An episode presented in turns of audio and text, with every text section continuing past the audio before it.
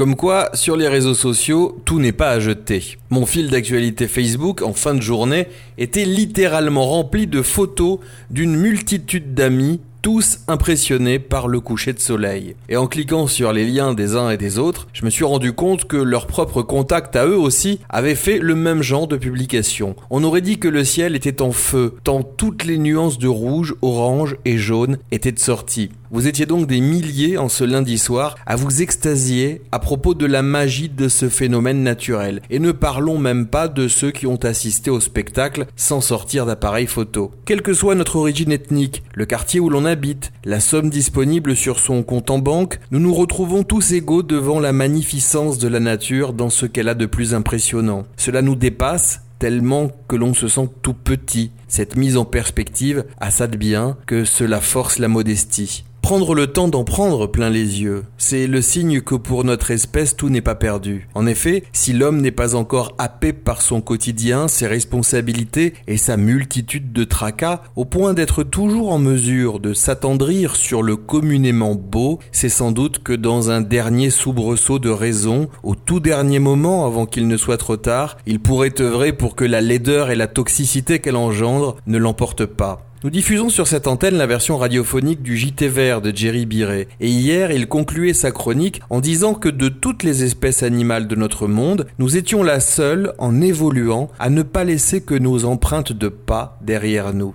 En effet, quel étrange animal sommes-nous en fait, car nous nous assurons le confort de notre vie par l'annihilation des autres organismes vivants.